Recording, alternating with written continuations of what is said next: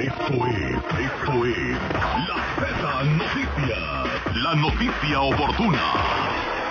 Acompáñenos durante los próximos minutos y entérese de todos los acontecimientos más importantes de Morelia, Michoacán, México y el mundo. Con José Luis Alejo y Daniela Flores, la palabra de la noticia al aire. La Z Noticias. Servicios informativos, oportunidad en la noticia. ¡Comenzamos!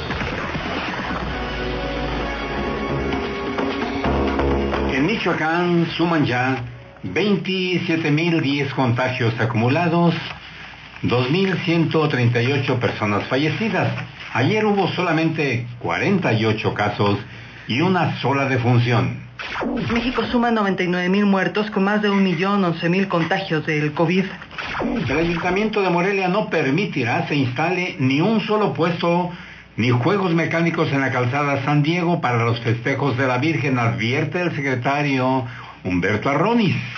Pero algunos comerciantes señalan que no harán caso a las autoridades municipales. Por fin se ponen de acuerdo Estado y municipio y suspendieron toda celebración guadalupana aquí en Morelia.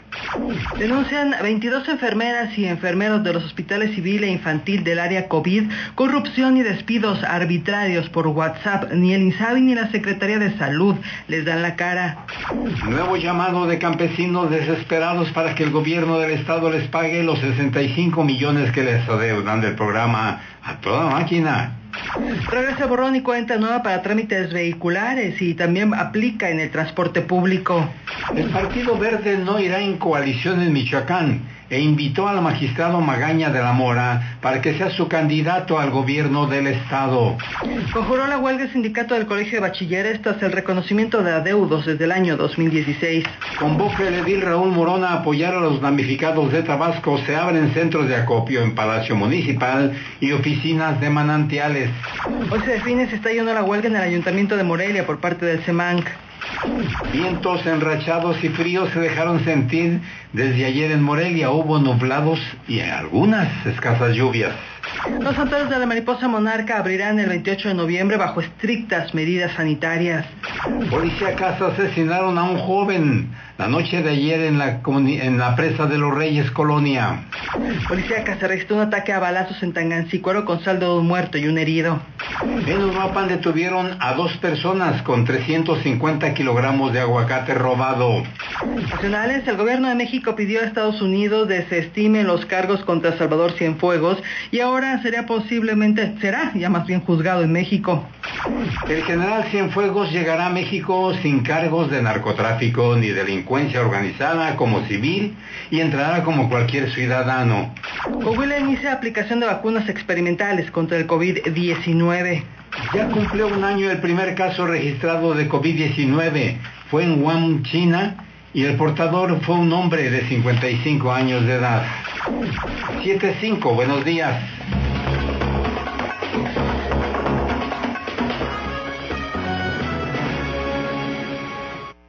La Z Noticias más cerca de ti. Síguenos en Facebook, Twitter, Instagram. Búscanos como La Z Noticias Michoacán y en WhatsApp al 4431 66 80 80.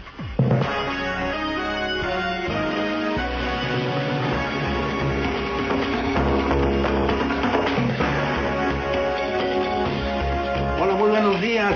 ¿Cómo le va? ¿Estamos en Facebook? ¿Ya Richie o no? Sí, Sí, bueno, estamos. Buenos días, ¿cómo les va? ¿Cómo están ustedes, amigos de Facebook? Y también a la gente que nos está sintonizando aquí en Morelia, a través de la Z Morelia. ¿Cómo les va? Capitalinos, sé que están muy activos, muchos de ustedes están trabajando, otros se preparan, otros están en el transporte público, algunos más toman su café, otros toman su té, otros están haciendo ejercicio. Cualquier cosa que hagan, sea, reciban un saludo muy afectuoso de sus amigos, como todos los días, Daniel y José Luis. Y enviamos saludos allá también a Uruapan y a Zacapu, porque estamos en enlace a través de la Z, hoy que es miércoles 18 de noviembre del 2020. No habrá actividades del 20 de noviembre, no habrá desfile, para que lo sepas ya desde ahorita. Bienvenidos amigos, Daniela Flores, ¿cómo ¿cómo estás? Buenos días. Bien, José, buenos días, con el gusto de saludarte muy tempranito. En esta mañanita ya de, de miércoles, media semana, usted como está también con el gusto, de verdad el placer de saludarle. Le invitamos, como siempre lo hacemos, de manera amable, cordial, para compartir temas, información. Vamos a abrir ya nuestro medio de contacto con la Z Noticias para que se ponga en comunicación con nosotros, 4431 668080, algún WhatsApp, mensaje de texto por redes sociales. Nos puede dejar ahí también su comentario y más adelante eh, estaremos dando un espacio para mm, leer sus denuncias con muchísimo gusto. Y desde luego que hay muchas eh, noticias importantes. No va a haber cañafés, no va a haber juegos mecánicos, no va a haber festejos de la Virgen de Guadalupe, la iglesia, las iglesias estarán cerradas, finalmente se ponen de acuerdo el gobierno del estado y el gobierno municipal. En algunos lugares, por ejemplo, allá en mi tierra, por decir algo, en las fiestas más importantes horas de las posadas se suspendió posadas, se suspendió fiesta patronal, se suspendió todo, porque es importante que no haya contagios, eso es a nivel particular. Vamos a platicar de eso, pero por lo pronto eh, vamos a decirles qué es lo que hay aquí en coronavirus en Michoacán. Si veo las cifras, yo puedo decir que van a la baja. Las cifras escuetas y frías que nos da la autoridad correspondiente nos indican que ayer solamente hubo 48 contagios, cuando estamos acostumbrados a más de 150 diarios. Y en lo que corresponde a las personas fallecidas, una. Ayer hubo una y hoy otra. Dos en dos días, dos personas fallecidas. Tenemos un acumulado de 27 mil, eso sí. Después de casi ocho meses de pandemia, estamos en 27 mil 10 casos acumulados contagios. Y un total de 2.138 muertos. Para eh, decir eh, concretamente cómo vamos en Morelia, aquí ayer hubo 10 contagios nada más, de acuerdo a estas cifras, y cero personas fallecidas. Eh, se conserva hasta este momento Morelia como el único municipio con bandera amarilla de alto contagio. Se están enfocando aquí varias actividades de protección y de cuidado. Eh, en esta ciudad capital, Lázaro Cárdenas y Uruapan dejaron de tener bandera amarilla, ahora tienen bandera verde. Eh, son un total de 39 bandera verde, que es mediano contagio, y 73 municipios tienen bandera blanca, que es contagio mínimo. Bajo esta perspectiva, diríamos que en Michoacán estamos bien.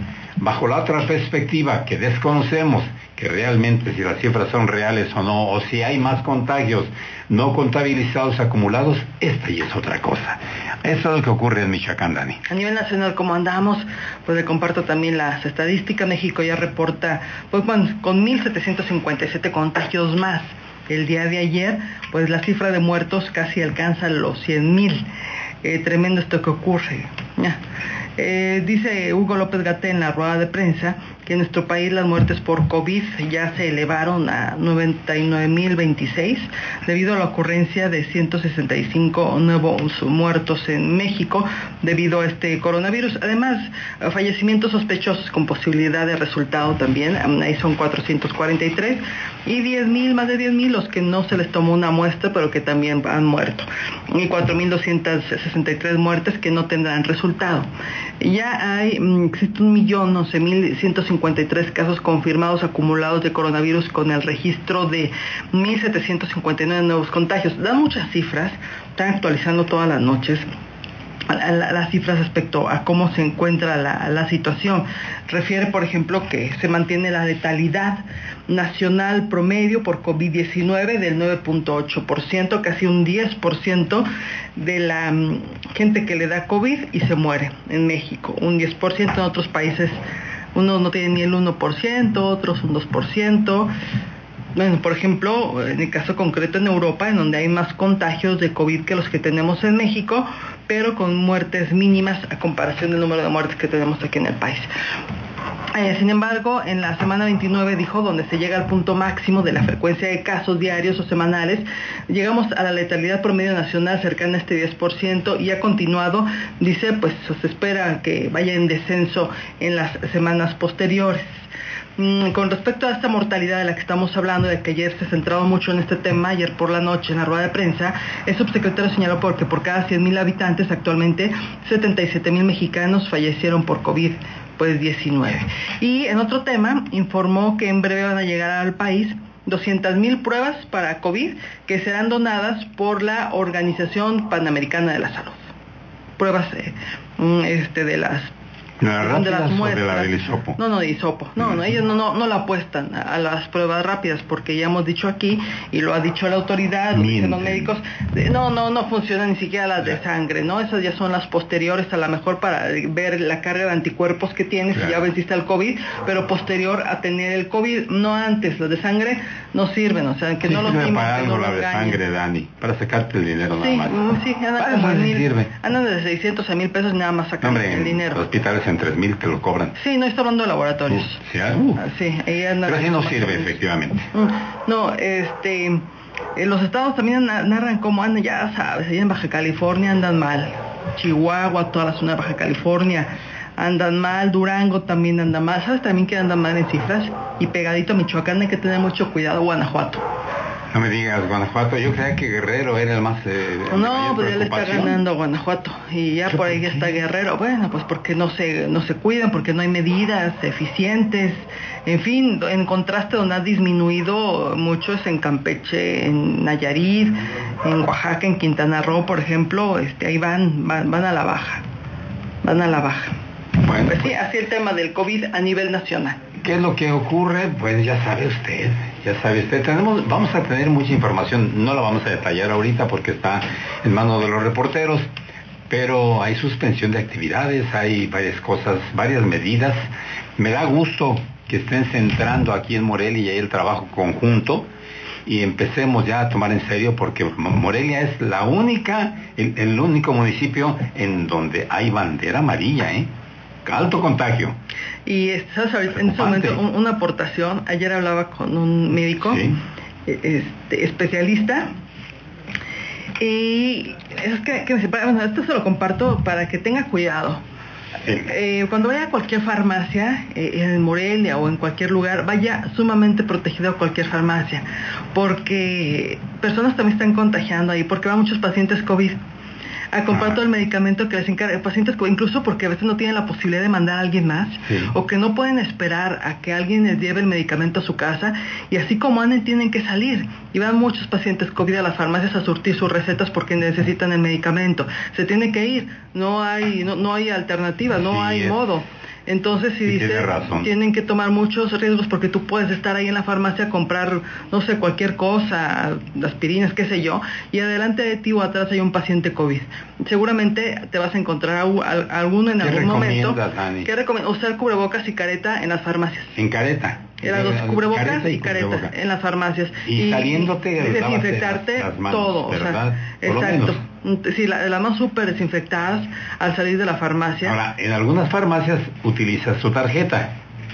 Eso también hay que desinfectar la tarjeta. Sí, está colito ahí para que desinfecte lo más que puedas. En la farmacia, en razón. cualquier farmacia hay riesgo porque hay pacientes con, coronavirus activos que están yendo por su medicamento, pues no tienen que, tienen que comprar su medicina, sino cómo le hacen. Eso no lo habíamos reflexionado. Aguas en las farmacias. Es una aportación. Bueno. Es una aportación de un médico que así como me la así se la comparto. Y más vale tomar precauciones pues bueno, si va a hacer su fiestecita ahora con motivo de la Navidad, hágala, pero muy, muy, en cortito y que esté bien, ser, eh, bien cierto de que sus familiares también se cuidan, porque si no, no vale la pena recibir eh, la Navidad en condiciones de alto riesgo. Este año ya, por ejemplo, ya, ya familia ya, ya, toma la decisión de suspenderla. Es que hay que suspenderla. Más que en casa, únicamente no, estuvimos en, en mi casa y ya. Sí. No, más, no sé, hasta el desánimo del arbolito, porque hay que bajar el arbolito. No tengo ganas de bajar. ¿Para qué bajamos? Dicen que es buena terapia. Eso Leí un estudio que te, te, pone de buenas y te anima y, y te y adornas tu casa. Y adornas tu casa. Eso, eso sí es recomendable. El ambiente. Ah, mira. Eso sí es recomendable, sí. Por aquí voy a buscar una lectura para compartirla. Mira, qué, qué, qué, qué, buena aportación. Son las 7.16 de la mañana y vámonos a la aportación más importante ahorita, que es el reporte vial, porque Pepe Toño está que y para informar ya listo qué es lo que está ocurriendo en la ciudad. Buenos días, bienvenidos. Z Noticias. Reporte vial.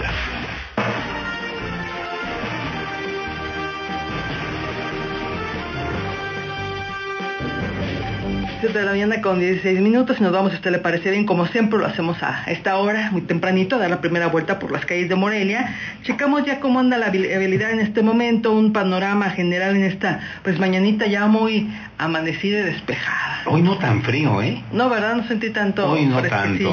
Mi querido Pepe Toño, estamos listos y con gusto te saludamos. Mi Pepe, muy buenos días. Pepe Toño.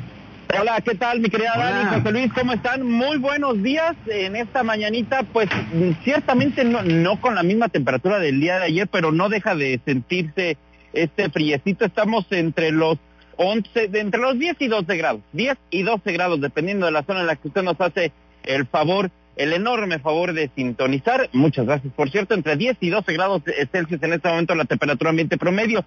Ayer sí, vaya que bajó la temperatura, luego un viento de esos fuertes en la capital michoacana por la tarde, tarde, noche. Así que bueno, pues dice el servicio meteorológico, son diversos frentes fríos que nos van a traer de la seca a la meca con todos estos cambios en cuanto a la temperatura se refiere. Vámonos a detalle de la información con la, eh, la vialidad, mi querida Dani José Luis, porque permanece el bloqueo, bloqueado al tránsito vehicular en el Boulevard García de León a partir de Teniente Alemán para usted que desciende de Camelinas, para usted que viene del Ancla y con dirección hacia eh, la calzada Ventura Puente. Está cerrado Boulevard García de León en, en esta sola, solamente en esta dirección. Eso es por parte de los integrantes de la organización de la UNTA, que es una organización que aglutina campesinos, trabajadores eh, agrícolas y que bueno, pues desde el día de ayer llegaron a manifestarse a las oficinas de la CEDRUA, eh, de, la CEDRUA, que es dependencia eh, estatal, en donde bueno tiene una de sus sedes en esta, en esta parte del Boulevard García de León, adelantito de Teniente Alemán, así que tómelo en consideración porque el problema es también para los amigos del transporte público, particularmente los, los amigos de la ruta café, de la combi o bueno, de la urban, de la ruta café, que tienen que cambiar precisamente la misma la, trayectoria al no poder circular por Boulevard, igual que los amigos de la Ruta 2. Así que tómelo en consideración. Se, se, espera y se confía que pudieran tener hoy una mesa de acuerdo. Eh, dentro de sus demandas, dentro de sus problemáticas, son distintos eh, eh, pendientes en relación a programas del campo con la autoridad estatal y que algunos dicen son programas de corte federal. Así que bueno, pues por ella es esta manifestación que desde el día de ayer se registra. Mi querida Dani José Luis, rápidamente nada más comentarles se advierte también eh, para, bueno, en este momento centro de la ciudad, sin mayor eh, contratiempo por fortuna, pero déjenme comentarles rápidamente que se advierte paro de brazos caídos por parte de uno de los eh, sectores del personal de salud de la Secretaría de Salud del Gobierno del Estado de Michoacán en relación a esta situación que comenzó a ser evidenciada desde el día de ayer por parte de trabajadores del Hospital Civil y del Hospital Infantil que señalan que, bueno, pues fueron despedidos de manera injustificada se sumaron otros sectores de, salud, eh, personal de, salud obviamente, para manifestar su solidaridad y por ello hoy se advierte paro de brazos eh, caídos en áreas administrativas en el sector salud del estado de Michoacán. Es lo que a grandes rasgos está el panorama, al menos a esta hora de la mañana cuando el reloj nos marca las 7 con 20 minutos, mi querida Dani cosas, mi Pepe, recibiendo también tus imágenes de lo que nos has narrado. Muchas gracias. Estamos atentos y en un ratillo más, a las, a las 8 nos volvemos a enlazar, porque es hora, pues ya tú le sabes más que nadie, cambia bastante de pronto. Sí, cambia bastante de, los que pensamos que se van a manifestar, no se manifiestan, los que pensamos que no se van a manifestar, a manifestar, sí se manifiestan, y bueno, pues de un momento quedar mal, Sí, como, de un, como, dices José Luis, de un momento a otro salta la liebre. Salta la liebre. Oye, te guardé un tamal canario, ¿eh? ¿Me, guardaste un canal? Sí. Digo, ¿me guardaste un, un, tamal, canario? Sí. Sí, está bien, está bien bueno. Me, guardaste tiempo pasado, o sea, ya te lo comí. ya se lo echó. Me lo, no o sea, te, lo, te lo guardó hasta ayer a las 3 de la tarde. Sí, sí, sí, sí, sí, sí. Ah, no, no, lo vas a recibir en tus sagradas manos. Ah, ay, José Luis, ay, bueno, bueno, pues eh, eh, va a ser grato para mí recibir una, una, una flor de tu huerto. No, no, no las mandó eh, Víctor Manuel Tinoco Rubillo, nada más se lo voy a compartir para que veas qué ricura de tamal. Ah, bueno, pues un saludo al licenciado Tinoco Rubillo. honor a quien honor merece.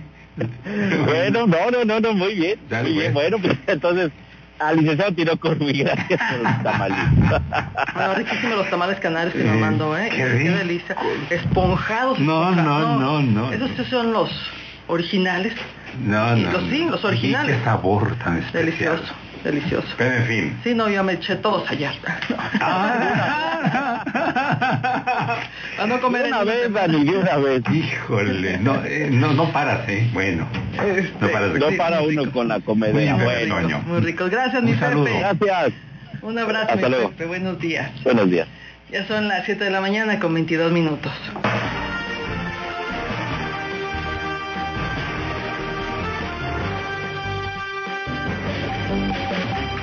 Prácticamente solitos, sin gasolina, solititos así. Cana- El tamal canario tiene un sabor en particular porque no está, no está, no está hecho a base de masa, sino de harina de arroz. Harina de Entonces es arroz. muy delicioso. Es como si estuvieras comiendo un pastel o algo así. No más. Es una delicia. Bueno, Sí. son las eh, 7.22 de la mañana, nos vamos con Molinero porque el Ayuntamiento de Morelia no permitirá, escuche usted, se instale ni un solo puesto, ni juegos mecánicos en la calzada San Diego para los festejos. Los comerciantes dicen que les vale. A ver, Molly, ¿cómo estás? Buenos días, cuéntanos.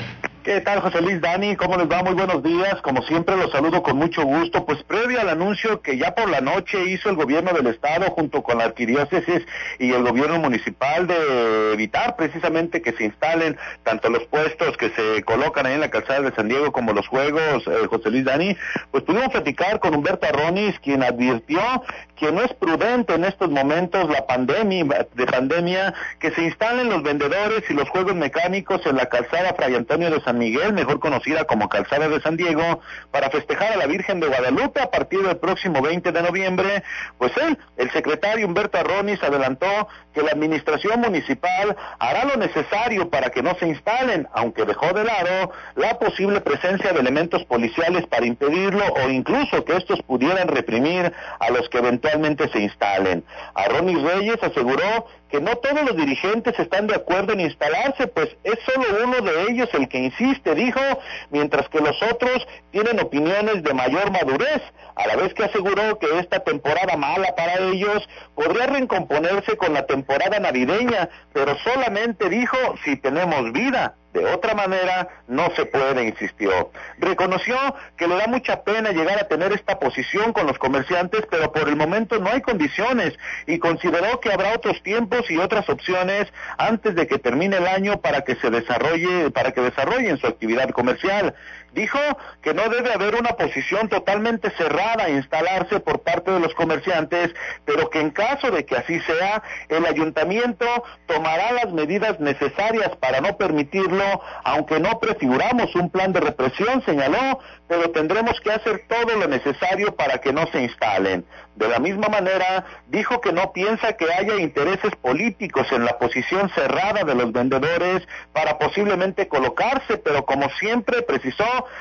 hay oportunistas sin escrúpulos que se montan en demandas de sectores sin conocer si sea este el caso con los vendedores de cañas, cacahuates y dueños de juegos mecánicos. Finalmente, Humberto Arronis esperó a que haya una coordinación entre la autoridad y los comerciantes para que en esta ocasión no se instalen en la calzada de San Diego y buscar, por el contrario, mejores fechas y opciones para que puedan trabajar sin irrupciones. Ya por la noche, como te comentaba Dani José Luis, el arquidiócesis junto con el gobierno del estado y el gobierno municipal, pues decidieron finalmente que no, que no se va a permitir ningún vendedor, ningún juego mecánico en la calzada de San Diego a partir del próximo jueves por la noche para amanecer ya el viernes 20 de noviembre. Vamos a ver a final de cuentas qué es lo que sucede porque como bien lo dices José Luis, los dueños de los juegos y también los comerciantes pues habrían dicho que con permiso o no del ayuntamiento se estarían instalando a partir de la noche del día 19 para amanecer el viernes 20 de noviembre. Es mi reporte de esta mañana.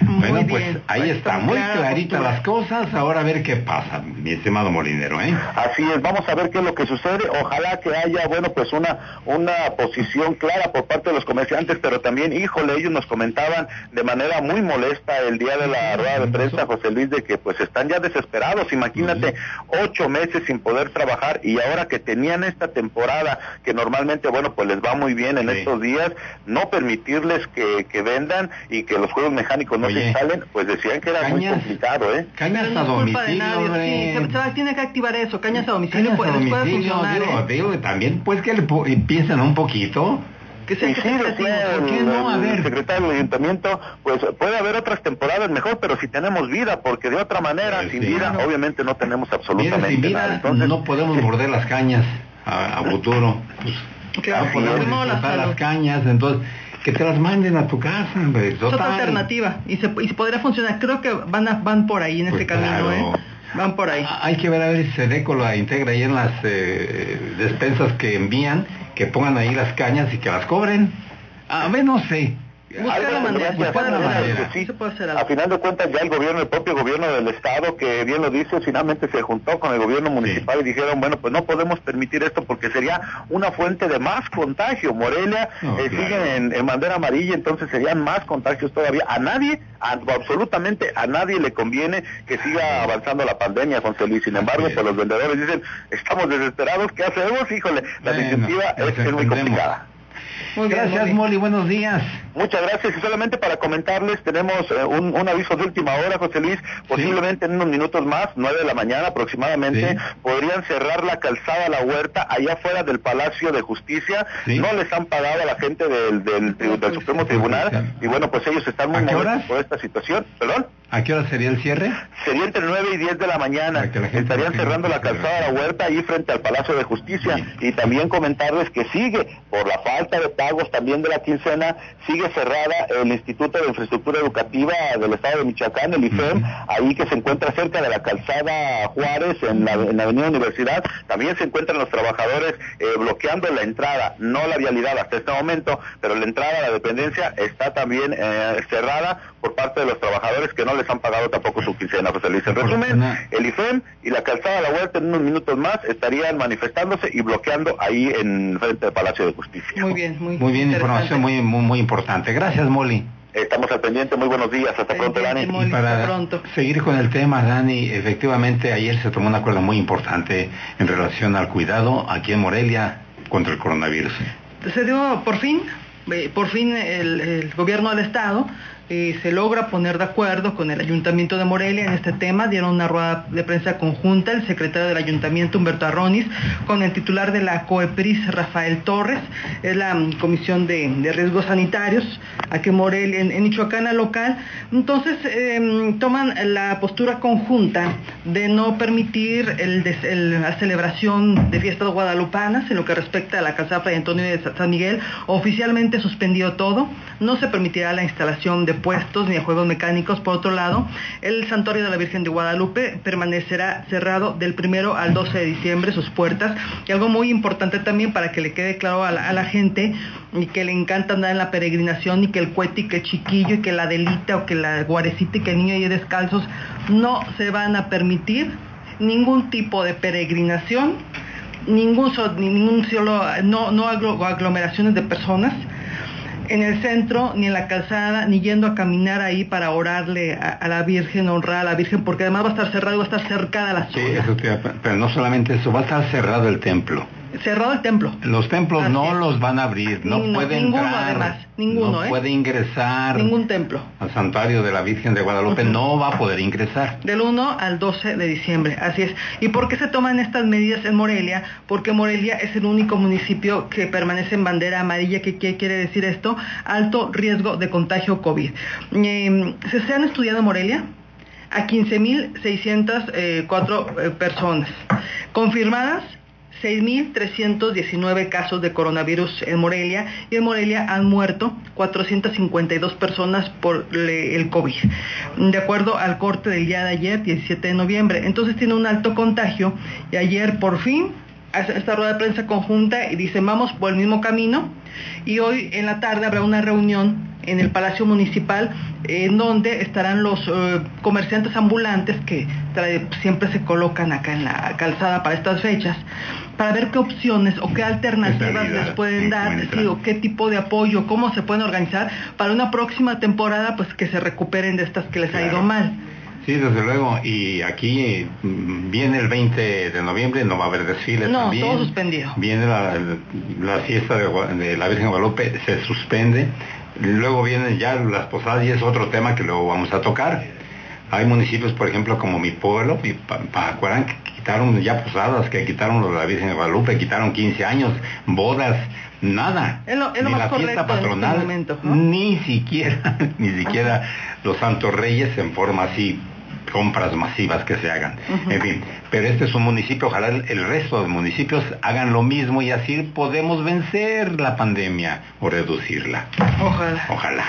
Son las 7.32 de la mañana, nos vamos a la pausa y regresamos rápidamente con reporte policiaco. La Z Noticias más cerca de ti. Síguenos en Facebook, Twitter, Instagram. Búscanos como La Z Noticias Michoacán y en WhatsApp al 4431 668080. Contáctenos en cualquier parte del mundo en www.laznoticias.com.mx y participa. La Z Noticias. Chat directo a cabina. La Z Noticias. Información policíaca. 737 Marcos Morales dan muerte a, tiros a un joven ayer en la noche en la colonia Presa de los Reyes de esta ciudad. Se escuchaban patrullas por todos lados como si estuviera, estuviéramos en guerra. Qué barbaridad. Bueno, y en Zamora asesinan a un joven mujer en camino a las delicias en, esa, en ese municipio. Marcos, te escuchamos. Buenos días. Hola, ¿qué tal mi querido Luis? Dani, muy buenos días. Un gusto saludarles. Precisamente en esta ocasión comenzaremos en Morelia, ya que un hombre fue ultimado a balazos en la vía pública de la colonia irregular Presa de los Reyes, al norte de la capital michoacana. Al respecto de supo que anoche se escucharon varias detonaciones de armas de fuego en dicho asentamiento. Posteriormente unas personas hallaron a un muchacho inerte sobre la calle El Llano, casi esquina con Gustavo Díaz Ordaz. Los habitantes reportaron la situación al número de emergencias y entonces acudieron policías municipales así como paramédicos los cuales confirmaron el deceso al susodicho. El fallecido respondía al nombre de Giovanni, de 20 años de edad. El área fue acordonada y posteriormente la Fiscalía General del Estado se encargó de emprender las actuaciones de ley. Por otro lado, en Zamora, una joven mujer fue asesinada a balazos sobre el camino que conduce la colonia Las Delicias al 17 Batallón de Infantería. Al momento se ignora la identidad de la víctima. El personal del C5I fue notificado sobre detonaciones de arma de fuego en dicha vialidad, por lo que acudieron elementos de la Policía Municipal, quienes a su arribo, a unos metros de la entrada al fraccionamiento a Canto 2, localizaron a una mujer tirada con lesiones sangrantes en el rostro. Enseguida también arribaron médicos de rescate, los cuales tras revisar a la víctima confirmaron que ya carecía de signos vitales. La oroxista no fue identificada en el área de intervención, ella se describe como una jovencita de entre 20 y 25 años de edad, la cual vestía un pantalón de mezclilla azul, sudadera negra y un par de tenis en color blanco. Finalmente, comentarles también que en Tangancícuaro, un hombre muerto y uno más lesionado fue el saldo de un ataque a balazos, ocurrido en las inmediaciones de la comunidad de Patamban. Lo anterior se registró en las calles Morelos y Allende de la colonia Sagrado Corazón, donde al tener conocimiento de lo sucedido se movilizaron elementos de la policía michoacán. Trascendió que en el lugar quedó sin vida quien fue identificado como Benito D., también conocido como el Chicken, de 38 años de edad. Asimismo se supo que el lesionado responde al nombre de Juan M., de 25 años de edad, el cual fue auxiliado por paramédicos y de emergencia llevado a un hospital en Zamora para su adecuada atención médica. Mi querida Dani José Luis, hasta aquí la información. Gracias, Marcos. Buenos días. Quedamos al pendiente. Muy buenos días. Pendiente, Marcos. Gracias. 740. Ambulancias Ambumed, con servicio de urgencias COVID en Morelia y traslados foráneos a toda la República cotizando por kilometraje. Consulta médica domicilio COVID y descontaminación de domicilio. Ambulancias Ambumed, 4433 129999.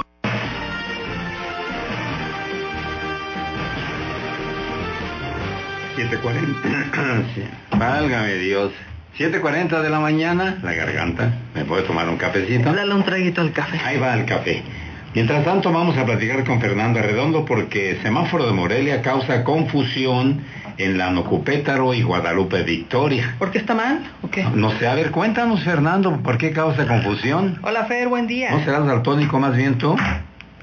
¿Qué tal, Dani José Luis? ¿Cómo están? Muy buenos días, muy buenos días a toda la gente que hace el favor de sintonizarnos. Bien, nos encontramos en lo que es el cruce de lo que es Guadalupe Victoria y también la calle de Nocupétaro, la avenida Nocupétaro, aquí una hermosa fuente, no tiene mucho tiempo, la fuente de la olla como se le conoce por estos rumbos, y es que a decir, eh, eh, a comentarios de nuestros propios redescuchas que nos hicieron esta observación sobre estos semáforos que causan confusión y que ya logramos también averiguar con la gente de semáforos cuál es la, la problemática. Les explico, si usted viene sobre la calle Nocupétaro, va rumbo hacia lo, el Isco a Lázaro Cárdenas, de lo que es lo conocemos como el Pípila, hacia lo que es la Lázaro Cárdenas, pero decide usted llegar hacia el centro de la ciudad, subir por Guadalupe Victoria, pues bueno, al momento que le toca, muchas gracias al transporte público que pasa y nos saluda, muchas gracias. También aquí la gente de parques y jardines que también nos está escuchando, muchas gracias, ellos trabajando desde muy temprano. Y le seguí explicando, entonces usted decide subir hacia lo que es el primer cuadro de la ciudad, muchas gracias, saludos. Eh, entonces en el momento que usted sube, se encuentra el alto, usted encuentra el verde con una flecha sobre Guadalupe Victoria, gracias a todo lo que pasa en sea, va sobre Guadalupe, perdón, sobre Nocupétaro, y si decide subir sobre Guadalupe Victoria, usted tiene un semáforo que le marca el verde y le marca una flecha. Al ingresar ya con vista usted hacia el norte, hacia el primer cuadro de la ciudad, hay otro semáforo que le marca el alto. En esto, bueno, la gente tiene la confusión, continuaré, no continuaré, está bien. Bueno, el reglamento dice que si usted tiene una, una luz roja, debe de detenerse. La gente ya conoce la problemática de este, de este semáforo, simplemente hace caso omiso y continúa su camino aunque el semáforo esté en rojo, lo hemos visto que lo hacen los propios oficiales, y esto se debe a una explicación que nos da el Centro de Semáforos de Morelia, a que no se cuenta con la suficiente capacidad, vamos, no tienen la suficiente memoria este crucero para poder dar este continuo siga, que debería ser lo más lógico y lo que se debe de, realizar. Esto causa confusión más a la gente que viene y nos visita en una de las entradas importantes de nuestra ciudad, es el primer cuadro de la ciudad.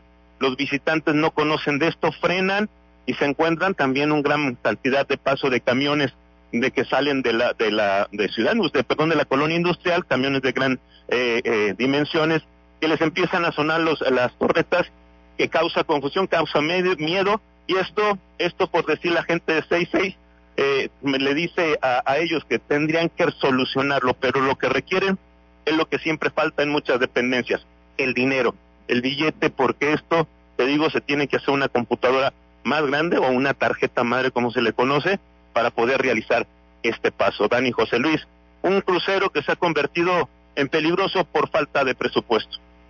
Bueno, pues, pues que se atienda. pero que se atienda. Claro, por los riesgos y el peligro que esto implica, ¿no? Pues está la denuncia. imagínate un automóvil que, pues bueno, viene de visita, hace, se frena y por atrás viene un camión, te digo, de grandes dimensiones, a veces está de doble pipa y no alcanza a frenarse, pues bueno, ahí se puede ocasionar un percance por falta de presupuesto. Claro. Gracias, Fernando Redondo. Buenos días. Muy buenos días, estaremos al pendiente. Pendientes, Fer, gracias. Oye, tú pareces artista. Saludos y salude a la gente que anda por ahí. No, la, gente que nos escucha, hay mucha gente que nos está escuchando aquí, está abordando un radio escucha que nos quiere platicar algo, lo escucharemos con todo respeto. Míralo tú, pues. no, dando el autógrafo, el ¿Traes ahí el lapicero para el autógrafo o no? A las fotos, ya me dijeron que vende las fotos en 50. Qué carero. Pero firma, haz un descuento. son 100. No, viene fin de, fin de año y por contingencia. Saludos, al, viene fin de año y por contingencia vamos al 2 por 1 Por el buen fin al 2 por 1 ya sabes. Al 2 por 1 por el buen fin. Ya, ya dijiste, de manera pública. Hasta luego. Gracias, mi Fer. Muy buen día. buen día. Vamos a la entrevista 745. La Cesa Noticias, la entrevista.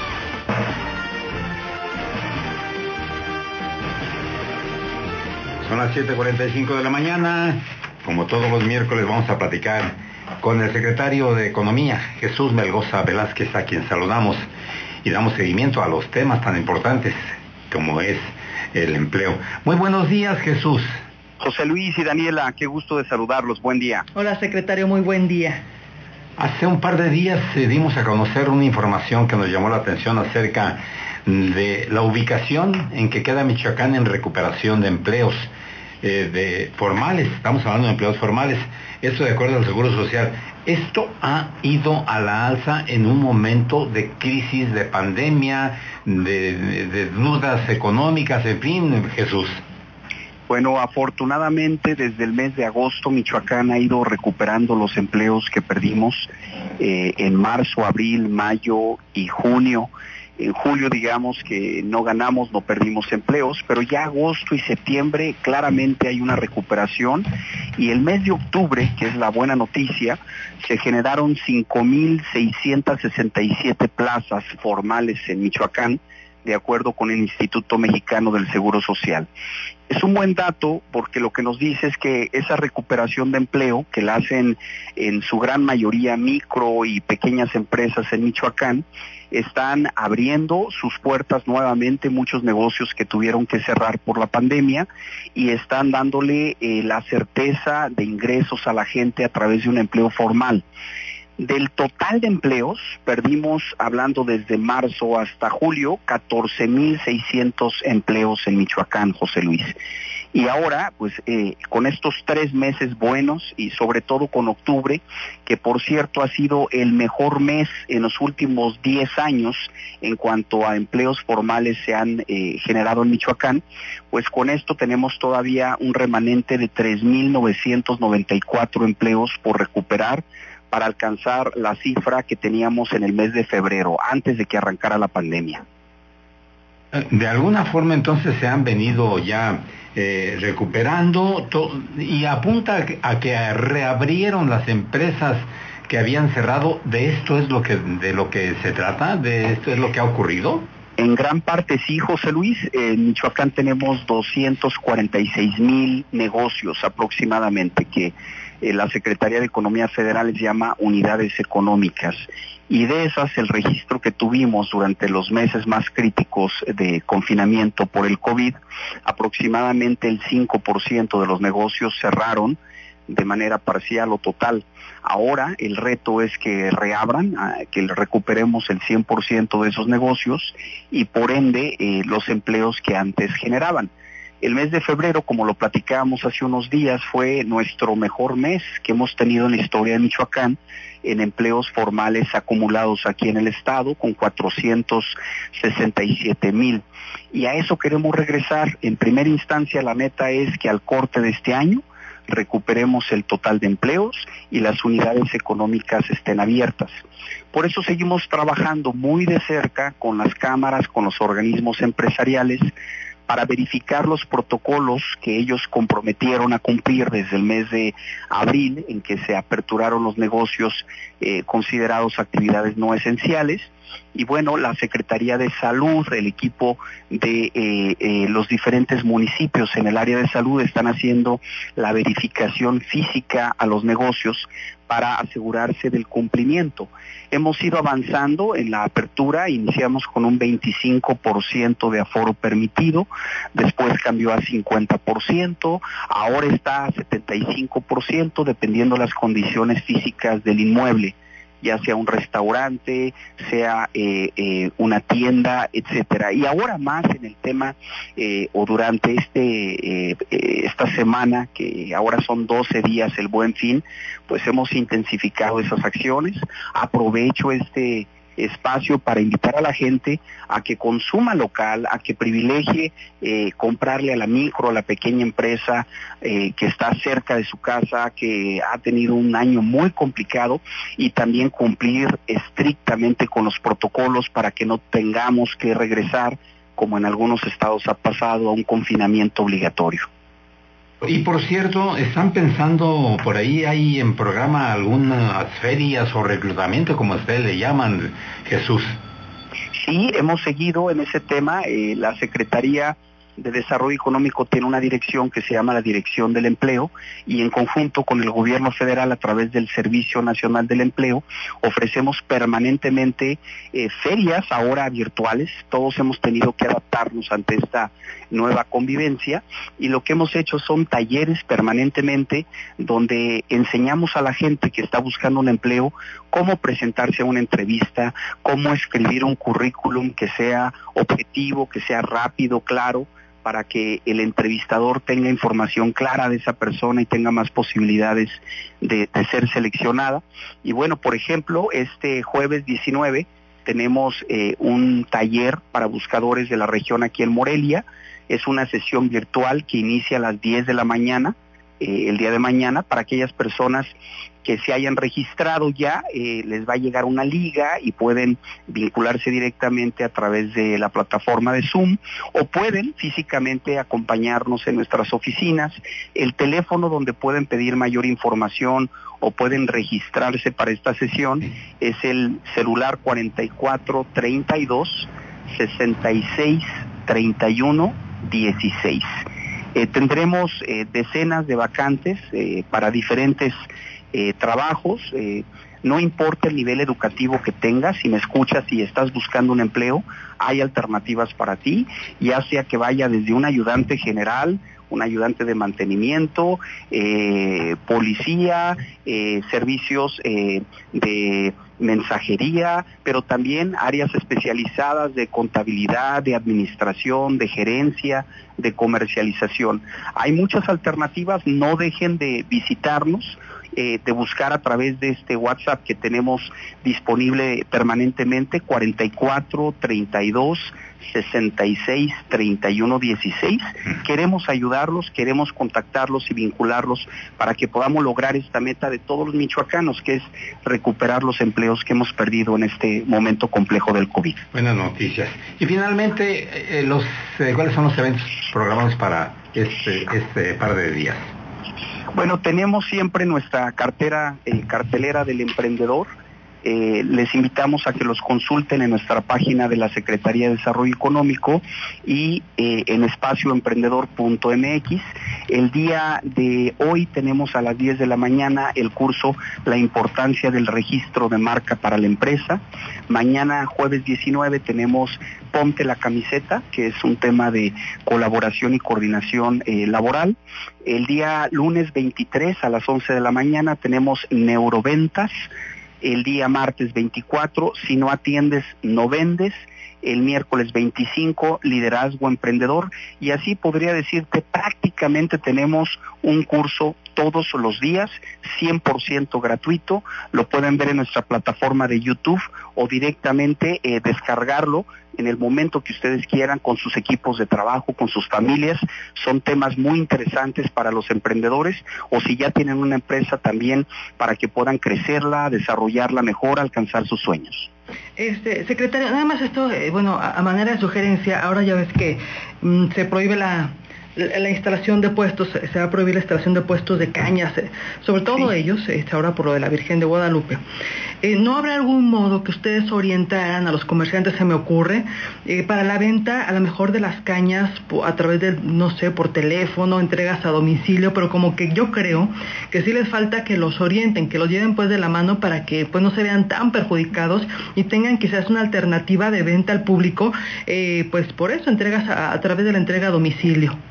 Sí, definitivamente eh, tenemos que adaptarnos en esta pandemia y, una de las eh, herramientas más útiles es la venta eh, en línea, la venta telefónica, la entrega a domicilio. Ha crecido exponencialmente en este sentido, Daniela. Estamos permanentemente con los cursos de capacitación precisamente ayudándoles a generar un teléfono, un WhatsApp, una página de internet si así lo requiere, un Instagram, una herramienta que no les cuesta y que es muy eh, fácil de, darse de alta, de contar con la propia y intensificar el tema de la venta en línea. La estamos pasando, o muchos negocios, sobre todo este tipo de micro pequeños, se le están pasando complicado y estamos conscientes de ello. Por eso este tipo de programas y de servicios de capacitación en este nuevo reto de la pandemia COVID-19.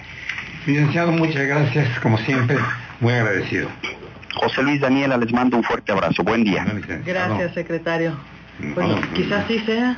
¿Es licenciado, ingeniero? No es licenciado. Bueno, ya, me quedé con la duda.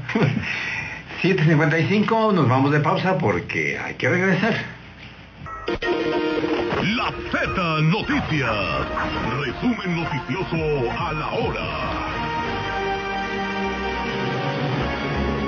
En Michoacán ya suman, escuche, escuche claramente, 27.010 contagios acumulados en siete meses, 2.138 muertos. Ayer hubo 48 nuevos casos y una sola defunción. México ya son 99 mil los muertos por coronavirus y más de un millón once mil contagiados. El Ayuntamiento de Morelia no permitirá se instale ni un solo puesto ni juegos mecánicos en la calzada San Diego para festejos de la Virgen, lo advierte el secretario del Ayuntamiento.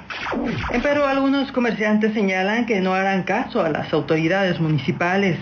Denuncian 22 enfermeras y enfermeros de los hospitales civil e infantil de área de COVID, corrupción, despido arbitrario por WhatsApp ni el INSABI ni la Secretaría de Salud les dan la cara. Nuevo llamado de campesinos desesperados para que el gobierno del estado les pague los 65 millones que les adeuda del programa Toda Máquina. Regresa borrón y cuenta nueva para trámites vehiculares y también aplica en el transporte público. El Partido Verde no irá en coalición en Michoacán e invitó al magistrado Magaña de la Mora para que sea su candidato al gobierno del estado.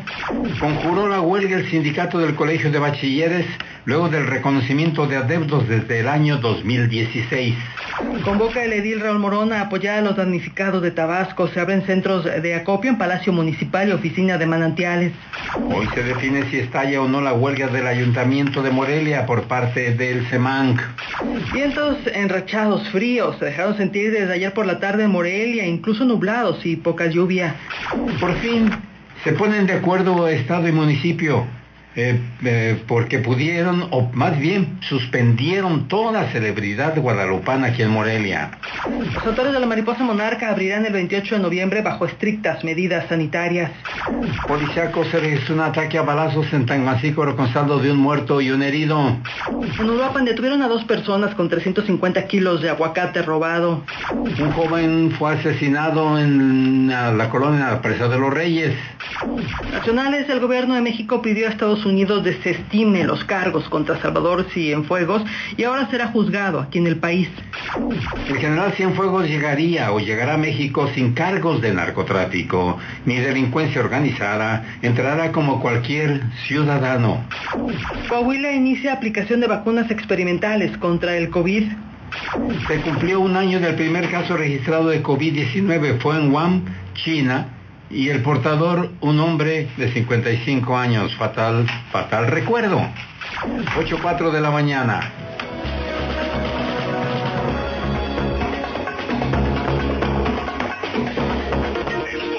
Esto fue La Z Noticias. Resumen noticioso a la hora. La Z Noticias. Reporte vial.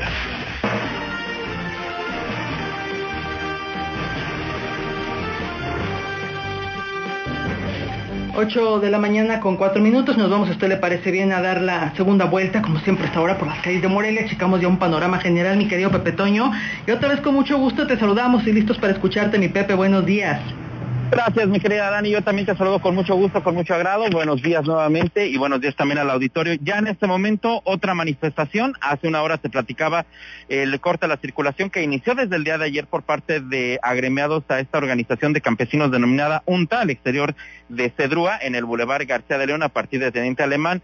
En los últimos minutos eh, se ha cerrado ya en este momento al tránsito vehicular en la calzada Ventura Puente al exterior de la Secretaría de Finanzas por parte de trabajadores sindicalizados del sistema de telebachillerato. Ellos ya han cerrado el tránsito vehicular tanto la calzada Ventura Puente como parte de la avenida Acueducto y se afecta particularmente para aquellos que vienen del centro histórico y con dirección hacia el oriente de la ciudad para que lo tomen en consideración. Ya se encuentran también elementos de la OROP, de la Unidad de Restablecimiento del Orden Público. Déjame también comentarte que se espera también por segundo día consecutivo manifestación al exterior del Poder Judicial, del, del Palacio de Justicia, por parte de los trabajadores sindicalizados que señalan que no se les ha pagado la primera quincena del mes de, noviembre. Se espera que pueda hacer una manifestación después de las nueve de la mañana para que también lo tomen en consideración. En este momento se mantiene abierto el tránsito vehicular ahí en la calzada La Huerta, de tal suerte que en estos momentos dos manifestaciones, Boulevard García de León, afuera de Cedrúa,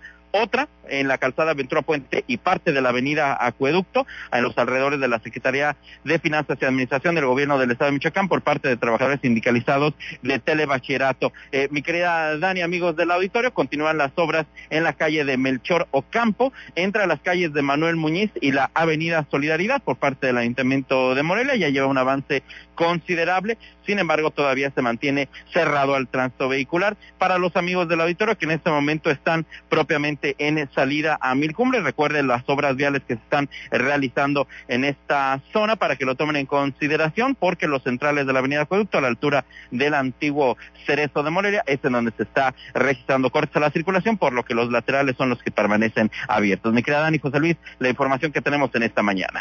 Muy bien, muy y Pepe, muy completa, recibiendo todas las imágenes de los que nos has compartido. Muchas gracias. Estamos atentos, si hubiera alguna novedad lo vamos compartiendo aquí por redes sociales si tienes oportunidad. Claro que sí, con mucho gusto. Nada más, si tú me lo permites, hace unos instantes que Fernando Arredondo estaba ahí por la zona de héroes de Nocupétaro. Eh, no sé si alcanzaste a escuchar que, que, comentó Fernando Arredondo que eh, se, le, había acercado una persona para hacerle un comentario. Bueno, esta persona resulta ser que es eh, don Juan Calderón, así como el, como el locutor de la Ciudad de México, don Juan Calderón Olivo. Esta persona fue la que te había comentado hace, a, ti y a, José Luis hace un par de meses, de, de que no podía, eh, que eh, el cajero automático se había quedado con su tarjeta de débito en estos cajeros, cuando la fue a solicitar al banco HSBC, no, le, pedían la, la, credencial del INE, obviamente él señalaba que la estaba tramitando y que tenía la constancia oficial del INE para en donde justificaba que se estaba tramitando y que esta esta constancia pues no se la recibían en el banco y por ende no le podían dar su, su tarjeta de débito y ya tenía varias quincenas pues atoradas ahí en, en, el banco porque no podía eh, obtener su, tarjeta porque el mismo cajero se la había retenido y no podía extraerla porque no le aceptaban la constancia. Este caso te lo había comentado a ti y a, José Luis hace un par de, eh, de, meses y bueno, pues ahora nos comenta que, bueno, le, hizo el favor de, comentarle a, a, mi compañero Fernando Arredondo que después de ese comentario, afortunadamente, el propio gerente de la sucursal lo atendió y en media hora en media hora le entregó su tarjeta de débito, le hizo válido esta constancia oficial del INE de que estaba siendo tramitada. Así que bueno, pues a través de Fernando Redondo eh, les manda saludos a ti y a José Luis por su intervención y su comentario. Ah, pues qué bueno que lo atendieron y que todo va bien. Muchas gracias. Así gracias. Es, así es. Bueno, pues, gracias. Gracias, mi Pepe. Un abrazo. Abrazo. Un beso y un abrazo. Hasta pronto. Hasta pronto. Ya son las 8 de la mañana con 8 minutos.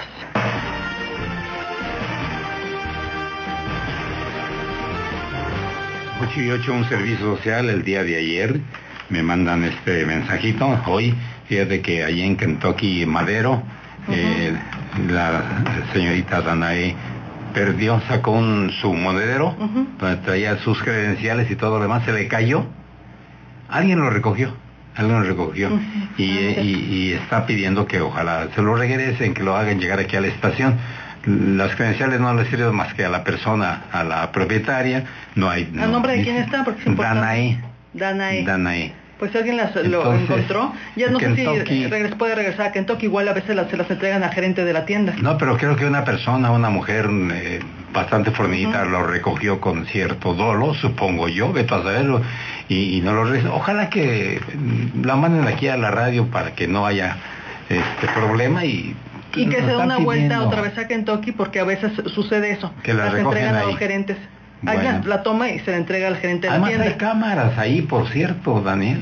si alguien... Yo les quiero que vaya otra vez a bueno, que vaya y que incluso pidan las cámaras checar si alguien por ahí se llevó eso. Eh, pero traiga. No, eso para las cámaras no es fácil, ¿eh? No, no te deja ninguna empresa por temas de seguridad. Únicamente te dejan ver revisiones cuando hay una orden de por medio judicial. Sí, ¿verdad? Si no, no. Nadie, ninguna. Pero de que quedó grabado, quedó grabado. En fin, ojalá. Si la persona no la va a servir. Pues claro, que la entreguen. Mándela, mándela aquí y aquí somos nosotros los intermediarios. Son las 8 o 10 de la mañana y vámonos rápidamente con Yesenia Magaña porque denuncian 22 enfermeras y enfermeros pues que los corrieron. por WhatsApp. Por WhatsApp, y, además, ni siquiera y enfermeros de corrupción. De, área, de área COVID. De área COVID y, que no los atienden ni el INSABI y no los atiende la Secretaría de Salud aquí en Michoacán. No, nada más por WhatsApp los corrieron. ¿Lo puedes creer? Yesenia, a ver esta historia triste. Buenos días. Hola, ¿qué tal? José Luis, Dani, muy buenos días. Un saludo a ustedes, a toda la auditoría de la Z Noticias. Efectivamente, 22 trabajadores de enfermería de los hospitales civil e infantil, que además estaban en el área de atención a COVID, fueron despedidos presuntamente de manera injustificada y arbitraria. Incluso su despido fue mediante WhatsApp, lo que ha provocado la inconformidad de los mismos, que buscan entender por qué y se preguntan, pues, ¿qué harán en medio de la crisis sanitaria y económica? Ya sin un empleo por obvias razones, pues los afectados decidieron permanecer en el anonimato y por ello vamos a escuchar sus voces eh, distorsionadas. Y escuchemos el primer testimonio. En el caso del, infantil civil fueron 15 personas y en el caso del infantil fuimos 7 personas.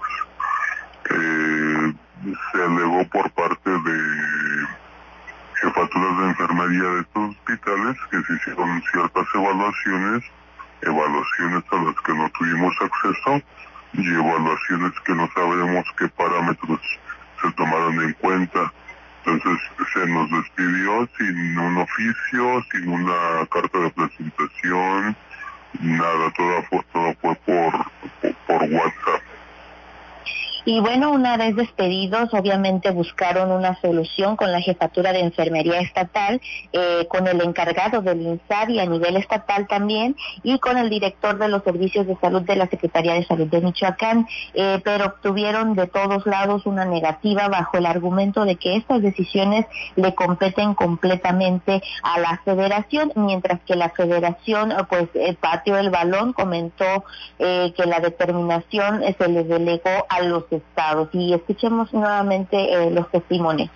Y que no. Lo que se nos hace un poquito raro y un poquito eh, fuera de lugar es que justamente de estos dos hospitales que hubo despidos son los dos hospitales que se acaban de inaugurar.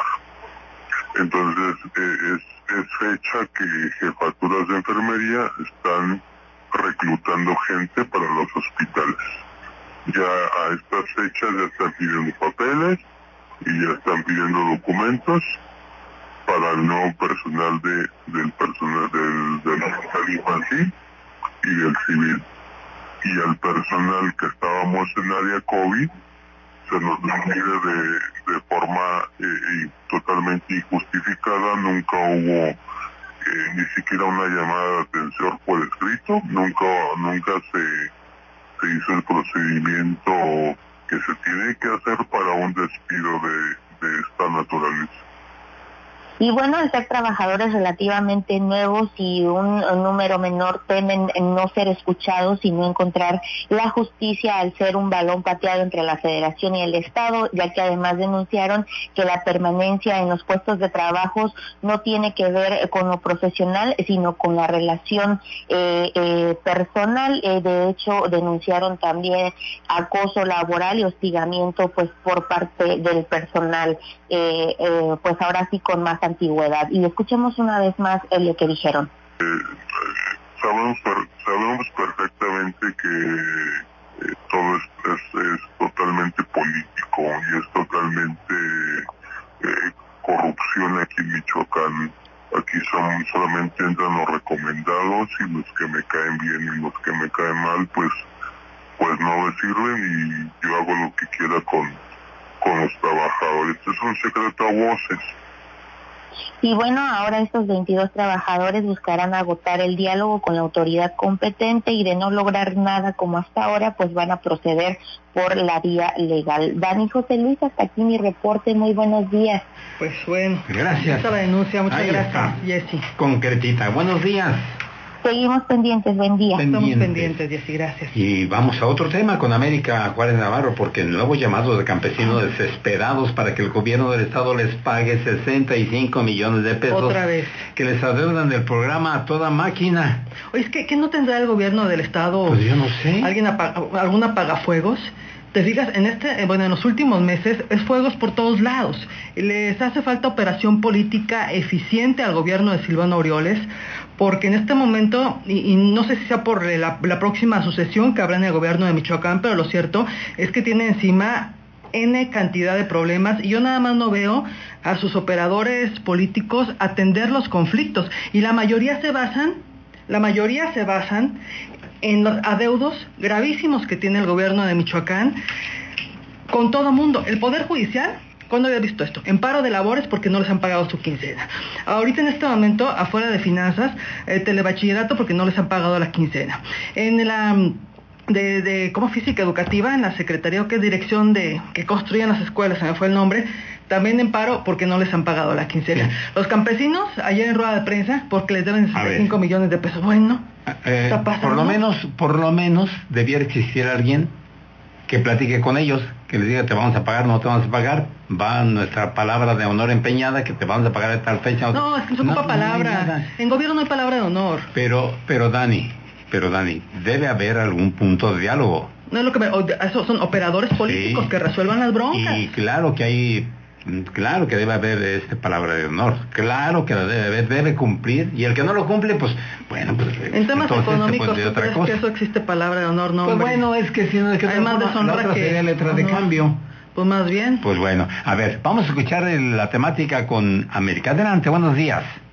Buenos días, Dani, José Luis. Y es que preocupados porque pueden perder prácticamente su patrimonio, campesinos y productores hicieron un llamado desesperado al gobierno del Estado para que pague los 65 millones de pesos que aún se adeudan del programa Toda Máquina, del cual los proveedores han aguantado para llegar a batallas legales.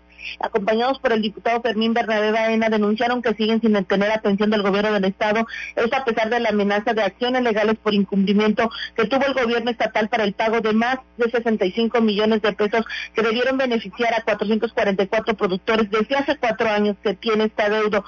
Se recordó que hace cuatro años se hizo entrega de un tractor a cada productor y aunque las partes, en este caso los productores, así como los campesinos y los proveedores cumplieron con su recurso y también el gobierno federal, no así lo ha hecho el gobierno estatal, quien no ha sido liquidado, además de que existen observaciones por este tema por parte de la Auditoría Superior de la Federación.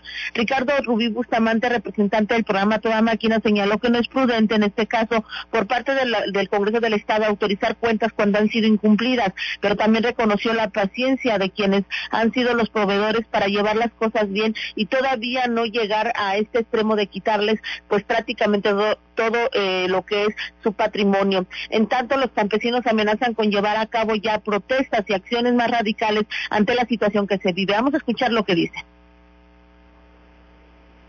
El gobernador en su tiempo lo anunció con bombo y platillo, el programa de a toda máquina, que iban a ser mil tractores por año, iban a ser 6.000 tractores en su sexenio, de los cuales pues no llegamos ni a los mil siquiera del primer año.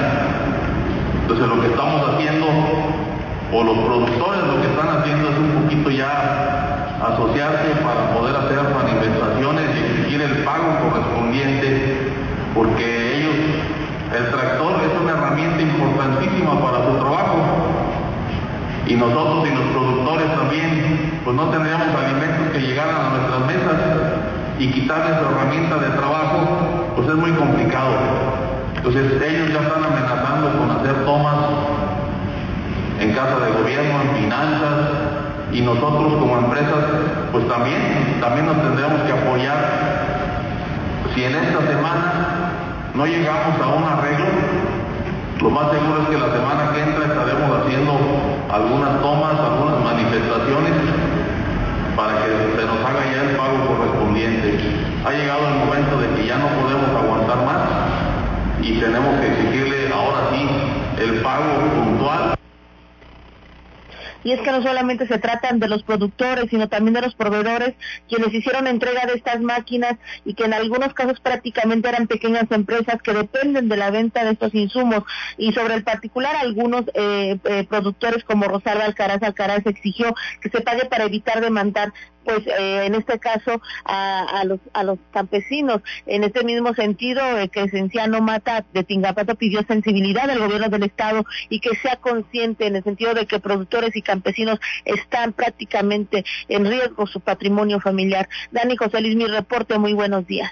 Gracias, muy buenos días. Muy preocupante, gracias. Dame que estar pendientes con este tema, Ami. Gracias, claro que sí, buen día. Muchas gracias. 8.21 de la mañana y bueno, el sindicato del Colegio de Bachilleres concurrió a la huelga luego del reconocimiento de adeudos desde el año 2016 hasta la fecha. Eh, esto acaba de ocurrir el día de ayer. Vamos a platicar un momentito más con Molinero. Ya, está en línea. Adelante, Moli, cuéntanos. ¿Qué tal, José Luis Dani? ¿Cómo les va? Muy buenos días. De nueva cuenta los saludo con mucho gusto. Pues luego de que la parte patronal reconoció los adeudos que tiene con los empleados adheridos al Sindicato Independiente de Trabajadores del Colegio de Bachilleres del Estado de Michoacán y de que les otorgó un incremento salarial del 3.4% directo al salario, así como un incremento eh, adicional del 1 al 3% a los que menos ganan, pues fue conjurada la huelga que tenían prevista estallar el subsistema estatal para el día de ayer.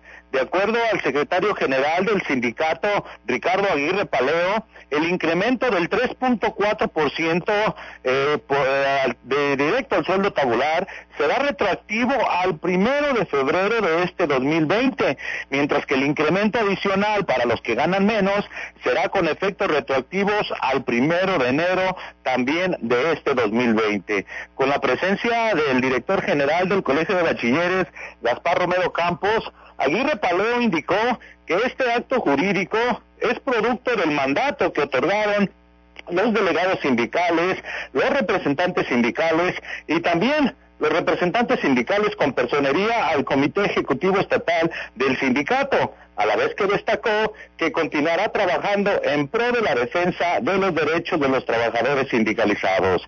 Los trabajadores, dijo, tanto docentes como administrativos, han continuado trabajando en beneficio de los 43 mil alumnos de este subsistema y han seguido las medidas sanitarias ante la pandemia del COVID-19, expresó. Finalmente, Ricardo Aguirre valoró la voluntad del director general Gaspar Romero Campos por reconocer ante el Tribunal Laboral los adeudos que se tienen pendientes tanto de trabajadores activos como jubilados, igual que los familiares de personas fallecidas, por lo que exhortó una vez más al gobierno del Estado para que cumpla con los pagos que tiene pendientes y que adeuda a los trabajadores de esta institución educativa del nivel medio superior, concluyó el sindicalista. Pues Dani, José Luis, amigos de escuchas, como bien lo comentaba, no solamente con algunos, eh, pues con algunas otras organizaciones sociales tiene adeudos el gobierno del Estado, sino también en este caso con el Poder Judicial, con el Instituto de Infraestructura Física Educativa, con los sindicalizados del Colegio de Bachilleres, en fin, con muchas personas que tienen todavía deudos y ojalá, ojalá que les pague. Es mi reporte de esta mañana. Gracias, Molly, muy buenos días. Gracias a ustedes, que tengan un excelente día. Hasta pronto, Dani. Hasta pronto, Molly, gracias. 8.24 de la mañana. La Z Noticias. Información policíaca. Segundo bloque informativo policiaco, Marcos Morales, 8.24 de la mañana. Te escuchamos, Marcos. Hola, ¿qué tal mi querido José Luis? Dani, de nuevo cuenta un gusto saludarles en esta ocasión para comentarles que en Salvador Escalante, derivado de acciones operativas implementadas por la Policía Michoacán y personal de la Fiscalía General del Estado, se logró asegurar 24 vehículos, un campamento, dos contenedores a seis personas, un arma de fuego y 14 cartuchos útiles esto durante un operativo de seguridad en distintas localidades de aquella demarcación. Se supo que los elementos aseguraron dichas unidades, de las cuales 21 cuentan con reporte de robo, el resto presentan alteraciones en sus medios de identificación. Asimismo, uno de estos vehículos presenta blindaje artesanal. En dicha zona también se localizaron dos contenedores abandonados, los cuales fueron asegurados. De igual forma, en una zona serrana se ubicó un espacio acondicionado como campamento para el desarrollo de actividades ilícitas. Trascendió que luego de las labores efectuadas se detuvo una persona del sexo masculino en posesión de un fusil de asalto, 14, 14 cartuchos útiles y asimismo aseguraron cinco personas más, entre estas a dos menores de edad, los cuales agredieron con piedras al personal policial. Al respecto, la Fiscalía informó que efectuó un operativo en dicha demarcación con la finalidad de llevar a cabo actos de investigación acompañados por la Policía Michoacán. Sin embargo, al encontrarse sobre la brecha conocida como La Bajada, ubicada cerca de Íxtaro, se encontraron de frente con un grupo de 12 personas, entre ellas hombres y mujeres, los cuales se colocaron frente a las unidades para impedir que avanzaran. Por lo anterior, los servidores públicos detuvieron las unidades oficiales y pidieron que les permitieran pasar para hacer su trabajo. Sin embargo, en respuesta fueron agredidos con piedras y palos, ocasionando daños a vehículos de la fiscalía y además generaron lesiones a cuatro de los elementos. Debido a lo anterior, se dio alcance a los agresores y se aseguraron a cinco personas presuntas responsables, una de ellas de 15 años y otra de 17. En tanto, en Los Reyes, pese a los esfuerzos del personal médico del hospital regional, un hombre pereció a causa de las graves heridas que sufrió luego de ser atropellado por un vehículo frente a la central camionera. El fallecido fue identificado como Rubén A, de 64 años de edad.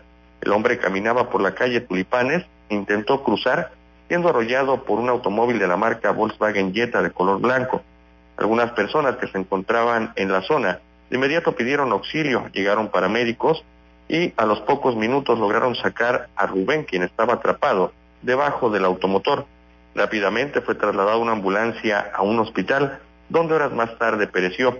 La conductora del auto implicado fue requerida por las autoridades. Finalmente, comentarles que durante una acción operativa realizada mediante una orden de cateo, el personal de la Fiscalía General del Estado aseguró un inmueble donde recuperó cientos de cajas de carne que fueron robadas el pasado lunes en Uruapan.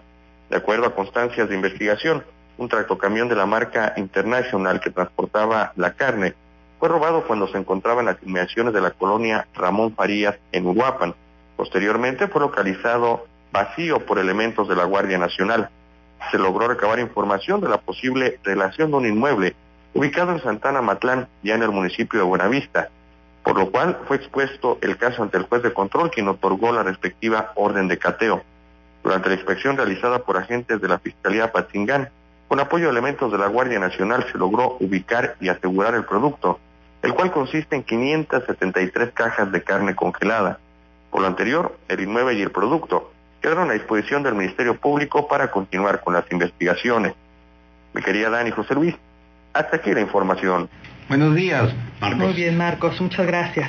quedamos al pendiente, muy buenos días. Pendientes, buen día. Vamos a la opinión 828. La Z Noticias. Palabra de peso en la opinión.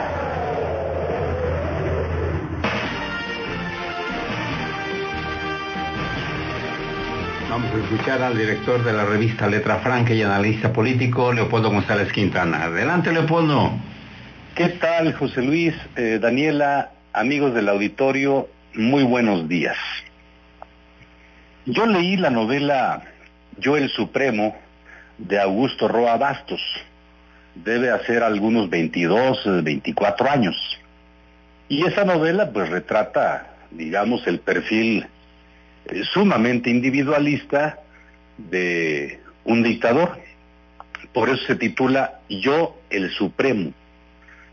Y también la novela El otoño del patriarca de Gabriel García Márquez, que se refiere desde luego también a otro ejercicio dictatorial, a otro ejercicio unipersonal del poder.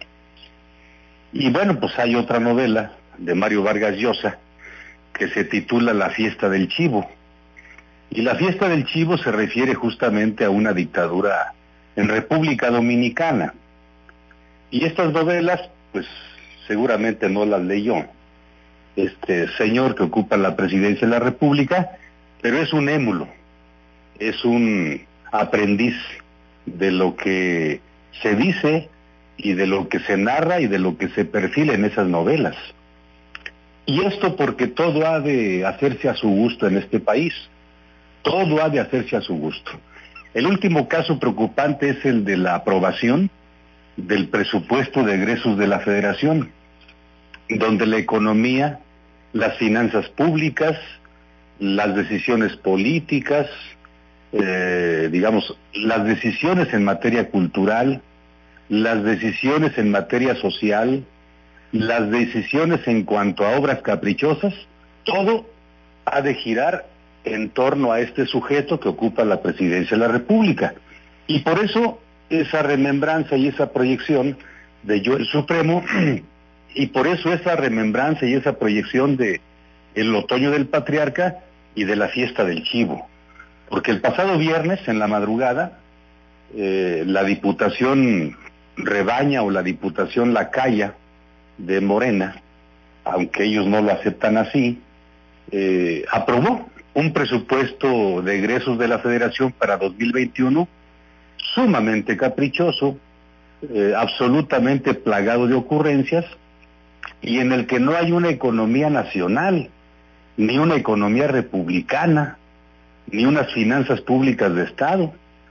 Lo que hay es una economía presidencial, diría Gabriel Said, y lo que hay es, digamos, unas finanzas públicas eh, sometidas al capricho, eh, sometidas a, la, a, la, voluntad arbitraria, pues de este sujeto que ocupa la presidencia de la República. Entonces no se está pensando desde Morena y desde el Palacio Nacional, no se está pensando en el desarrollo del país, se está pensando en plasmar en la vida pública del país caprichos y ocurrencias y humoradas de este señor, y eso es muy preocupante, porque además eh, no hay, no se ve por dónde se le pueda poner un alto, no se ve quién le pueda poner un alto, una vez que se advierte que hay una diputación morenista absolutamente sometida al capricho presidencial, cuando debería ser distinto, y una vez que hay un gabinete de gobierno, un gabinete federal,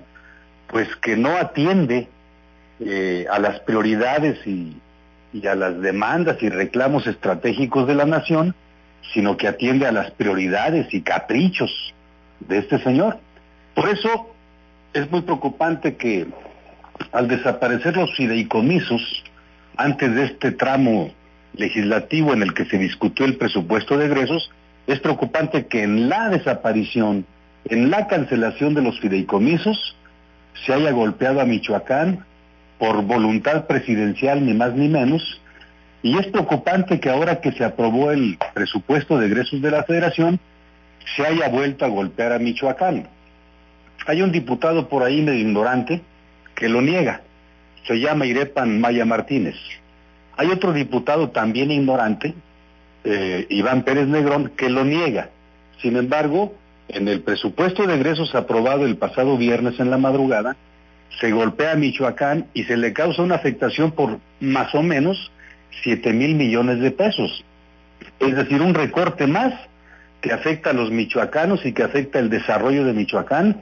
Y no solamente esto de los fideicomisos, que ha golpeado al Estado, y no solamente lo del presupuesto de egresos que ha golpeado al Estado, sino hay otros recortes y hay otras reducciones a las participaciones federales en los estados que han golpeado a Michoacán y que desde luego han condicionado su desarrollo.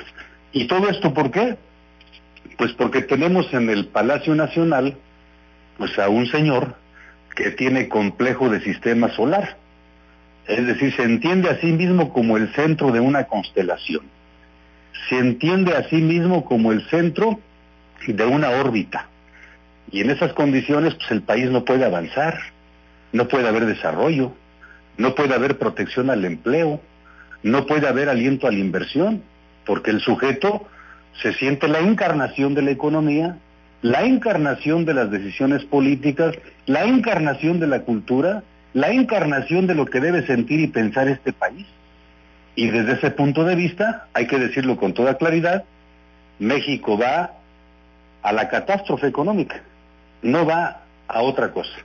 Va a la catástrofe económica porque hay un presidente que no entiende de economía y sin embargo decide sobre temas de economía. No entiende de política en el sentido científico y sin embargo decide sobre temas de política y es el centro de la vida política nacional. Y esto, José Luis, Daniela, amigos del auditorio, pues es un drama, es una tragedia, porque el, país va a empeorar día a día y el país va rumbo a la catástrofe.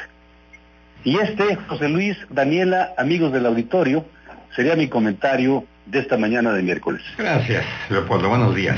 Buenos días. Buen día, Leopoldo. Pausa. La Z Noticias más cerca de ti. Síguenos en Facebook, Twitter, Instagram. Búscanos como La Z Noticias Michoacán y en WhatsApp al 4431 668080. Contáctenos en cualquier parte del mundo en www.laznoticias.com.mx y participa. La Z Noticias. Ya directo a cabina. 8.42 de la mañana en línea telefónica tenemos al doctor Bernardo Ríos Cortés, titular de COEPRA, a quien saludamos. Eh, muy buenos días, doctor Bernardo. Buenos días, José Luis Alejo y Dani Flores. Un saludo para ustedes y para todos los radioescucha. Buen día, doctor. ¿Qué es la COEPRA? Yo ni sabía que existía para empezar. ¿Qué, ¿Qué significa, doctor? Es el Consejo, Estatal para la Prevención de Accidentes. Ah. Es un consejo que está presidido por la Secretaría de Salud y se integran varias instituciones, Secretaría de Educación Pública, eh, la Policía Federal, que ahora ya es Guardia Nacional, Policía Municipal, Tránsito, son las instituciones que conllevan a lo, o que se encaminan a la prevención de accidentes. Sí. Día Mundial, el tema, Día Mundial, el recuerdo de las víctimas de accidentes viales. ¿Qué nos puede decir al respecto? Así es. Mire, el tercer domingo de noviembre de cada año se conmemora a nivel mundial el día en recuerdo a las víctimas por accidentes viales. Este es una efeméride que se ha convertido en un instrumento pues importante de los esfuerzos desplegados para reducir las víctimas en las vialidades. Ofrece una, una oportunidad de concienciar a la opinión pública en la escala de devastación económica que producen estos siniestros. Reconoce el sufrimiento de las víctimas y la labor de los servicios de apoyo y rescate. Este informe sobre esta situación mundial de seguridad vial eh, lo presenta la OMS en diciembre del 2018 y indica cuántas muertes por accidente en tránsito pues continúan aumentando. Es decir, el promedio es, eh, imagínense, 1.3 millones de muertes por accidente al año. Estas lesiones pues son causadas por el eh, por hechos viales y es la primera causa de muerte en niños y jóvenes de 5 a 29 años. Es decir, es un problema serio de salud pública. Este, la carga recae de forma desproporcionada sobre peatones, ciclistas y motociclistas, y en particular los que viven en países en vías de desarrollo, pues como lo es México. Eh, las muertes y lesiones no han disminuido con la pandemia. Pensaríamos que con la pandemia disminuye, por disminuye el tránsito, eh, y, y la realidad es que no, debido a que a lo mejor ha disminuido la carga vehicular, pero aumentan las velocidades y esto te da una tendencia pues a que haya resultados fatales. Entonces lo que se busca es hacer una, que haya conciencia del daño tan severo que provocan los accidentes, eh, doctor. Así es, así es. Eh, eh, ¿Me puede repetir? No, no, no, lo alcancé a escuchar. No, no, no me escuchó. Ah, Que aquí lo importante es que haya una conciencia de que los accidentes viales son terribles y además eh, pues marcan muchas eh, vidas, eh, se pierden muchas vidas. Así es, y, así es, y, y hay que recordar que las personas, o sea, son estadísticas, pero hay que recordar pues a todas las personas que han muerto o que han herido de gravedad en las calles y carreteras. Yo creo que todas las personas conocemos a alguien, tenemos un familiar vecino que ha perdido la vida de esta manera trágica. Entonces la idea del recuerdo pues que no sea nada más que queden como estadísticas. Claro. Yo este yo creo que tanto este Dani como usted, a lo mejor yo, ahorita me viene a la mente este un familiar por ejemplo en Isidro Huerta y Madero, todos lo ubicamos, ahí frente al Sol de Morelia. Eh, un primo falleció 15 días para salir de arquitectura y un accidente vial que le cobró la vida. Entonces, es una estadística, pero independientemente de la estadística son personas, este, son vidas. Eh, en los accidentes viales, eh, pues es gente buena que sale a trabajar a la escuela y que a lo mejor gente también buena que iba en su auto a trabajar y pues ya tuvo el accidente fatal. Y, y, esa es la idea del recordar a las víctimas, pero para hacerlo, eh, concientizar a la gente y hacer la prevención, es evitar el accidente. Doctor, le agradecemos la oportunidad. Este llamado es muy importante. Doctor Bernardo Ríos Cortés, titular de, de COEPRA. Y muchas gracias. Muchas gracias, buen día para todos. Pues. Buen día, gracias. Eh, sobre todo bajarle a la velocidad. Lo más importante es eso, cómo prevenirlos seguir los límites de velocidad, eh, respetar los límites de velocidad que te marcan en las avenidas, en las calles. Y muy Utilizar tu cinturón de seguridad, eh, por ejemplo. El peatón también. El peatón también, dejar el celular por un lado, no estar distraído en el celular. No llevar los, audífonos, mucho menos, cruzar por las áreas peatonales destinadas para hacer los cruces, en fin. Yo creo que es un tema así de conciencia para todos, eh, porque aquí los accidentes en donde más personas fallecen o se ven implicadas son lamentablemente los chavos, por esa falta de responsabilidad al conducir. A ver, mensajitos porque luego nos regañan, ándale. Buenos días. Es día 18 y mucho personal de salud de la Secretaría de Salud aún no recibimos nuestro pago de la quincena ya elaborada. Ahí está otro, otro de los adeudos pendientes, ¿no? Al quien corresponda, gracias por hacer la limpieza en la entrada a Capula. Buen día. Soy Carlos Garcés, mi esposa tiene cosas para manualidades y las quiere tonar para los de la tercera edad. ¿Hay algún lugar donde se pueda tendría que buscar algún tipo de, no sé, de, asilo, de una estancia de adultos mayores. La verdad, en este momento. Ella decida, ¿no? Sí, no, no sé en este momento en dónde. ¿eh? ¿eh? como se comentó por parte de usted, y está cerrado el tramo de aventura puente afuera de finanzas, el problema de la clase de pues ineptos que hay, de, dice aquí respecto a los tránsitos, porque mmm, ponen conos que no sirven para nada en lugar de Em, de, hacerlos eh, para cortes a circulación de manera adecuada, o sea que es un verdadero caos debido a todo esto. Fernando Arredondo es un rockstar. Ay, qué es el López Gatel de la Z, con la diferencia de que su información es verídica. Qué barbaridad. Se burla. Pórtense serios, pórtense serios. Dice, los estoy escuchando, eh, la maestra de becas Benito Juárez, parece que solo le interesa el gobierno dar y dar dinero, no toman en cuenta ni les importa atención de salud, es la gente que quedó sin prospera, las unidades móviles están por desaparecer. Y bueno, pues aquí están enojados por este tema. Es injustificable un despido por WhatsApp lean la ley en Google, en Google. Saludos, claro que. Pues sí, aquí las personas que escribieron por WhatsApp, por supuesto, pues ¿cómo de, asesora con un abogado laboral, ¿verdad? Y presentar las demandas correspondientes. Eh, la verdad, el ayuntamiento deja a los comerciantes que quieren a los mercados de independencia. Pues, mira, está mal, no, no, entiendo lo que nos quiere decir, pero aquí el asunto es que a los comerciantes acá de la calzada José Luis, posiblemente les den algún espacio para la venta navideña en las inmediaciones del mercado de independencia. pero, va a ser lo mismo. y en otra parte no. Pues claro, así como que dices, pues, qué incongruencia, ¿no? ¿Por qué no dan permiso al ayuntamiento en las comunidades si les dan para fiesta acá en San José de las Torres? Hacen bodas, carreras de caballos no por el hecho de que lo hagan allá, aquí lo van a permitir, fíjese que no. No, y quítenlas también allá, ¿eh? Y aquí lo importante es que la gente no vaya. Así es. ¿No? Agradecemos gran parte de la audiencia que dentro de su noticiero tengan esos momentos que nos sacan una sonrisa y no por ello dejan ser profesionales. Muchas gracias, qué amable. Queremos hacer la noticia más, amable, más llevadera. Más amable, un poquito. Ayer la hija de mi patrona fue a hacerse la prueba COVID, pidió que si le me podía decir cómo andaba de azúcar, colesterol y le contestaron tiene un costo más. Pues claro. Así es. Cada cosa cuesta. Pues sí, la, sí, claro. Así es. Así es esto, en Lomas del Punguato, ese somos de lo peor, no entendemos, andan las señoras en los rezos de la Virgen y bueno, las doñas pues, y, dando qué día les toca, ah, que están organizando para ver qué día les toca las posadas, eh. ahí en el Punguato. pues, hombre. Ah, qué orejones.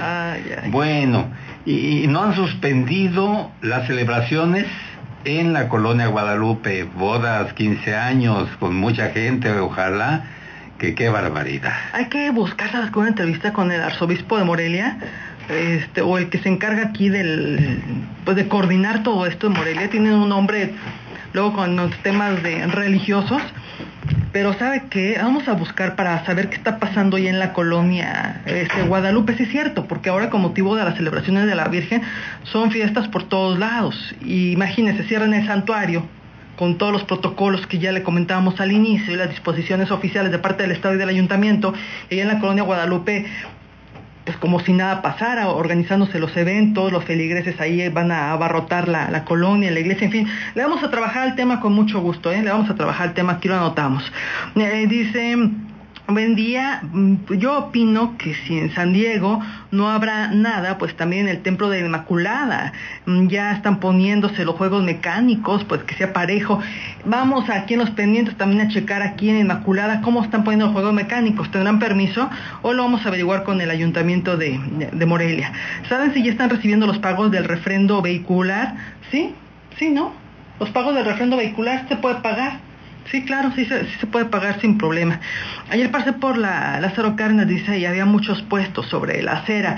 ¿Qué caso tiene que hayan quitado los que ya estaban establecidos? Creo que los deberían de dar permiso a los comerciantes de San Diego. Es lo que le decimos, es lo mismo. O sea, los quitan allá y los van a permitir que se pongan acá por el mercado de independencia. Es lo mismo, o sea, es lo mismo, tendrían que aplicar un protocolo distinto, supongo. Buen día, ¿qué hay de los juegos? Eh, Dice, en la Inmaculada, en la colonia Vasco de Quiroga, que únicamente hay gente que se la pasa tomando y drogándose allí, en las noches y en la zona. Es que están poniendo los puestos en la Inmaculada y los Ah, juegos. Bueno, pues Es lo que te digo, y que en la colonia Guadalupe un caos. Vamos a investigarlo, ¿no? El tema. me acaba de hablar la secretaria de Salud, Diana Ca- Carpio Ríos, y la, y la titular de Comunicación Social, Julieta López Bautista. Están desmintiendo que por WhatsApp hayan despedido que este personal está contratado todavía hasta el 31 de diciembre, que no han despedido ni van a despedir a nadie, que es falsa la información y que ellos lo desmienten. Entonces la pasamos así como me la acaban de informar. Ahí están las dos posturas. Ahí están las dos posturas, dice eh, Diana Carpio y Julieta, que no es cierto, que no se han despedido. Pues que les digan a ellos entonces también. Digo que el mensaje llegue a los que se sienten afectados. menos por que son los WhatsApp. que convocaron a la rueda de prensa estos 22 y 22 enfermeros. O sea, que a ellos les llegue este mensaje de que no están Y que despedidos. los van a investigar incluso cómo es que, y quién, quién envió ese WhatsApp. En fin, esto, Sí, porque sí lo tienen, lo mostraron de hecho. pero van a investigar el Ah, origen. perfecto.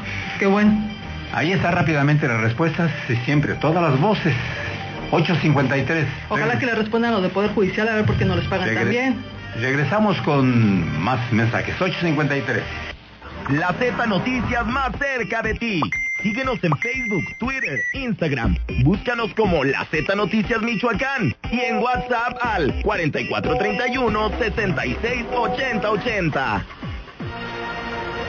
Contáctenos en cualquier parte del mundo en www.laznoticias.com.mx y participa. La Z Noticias. Ya directo a cabina.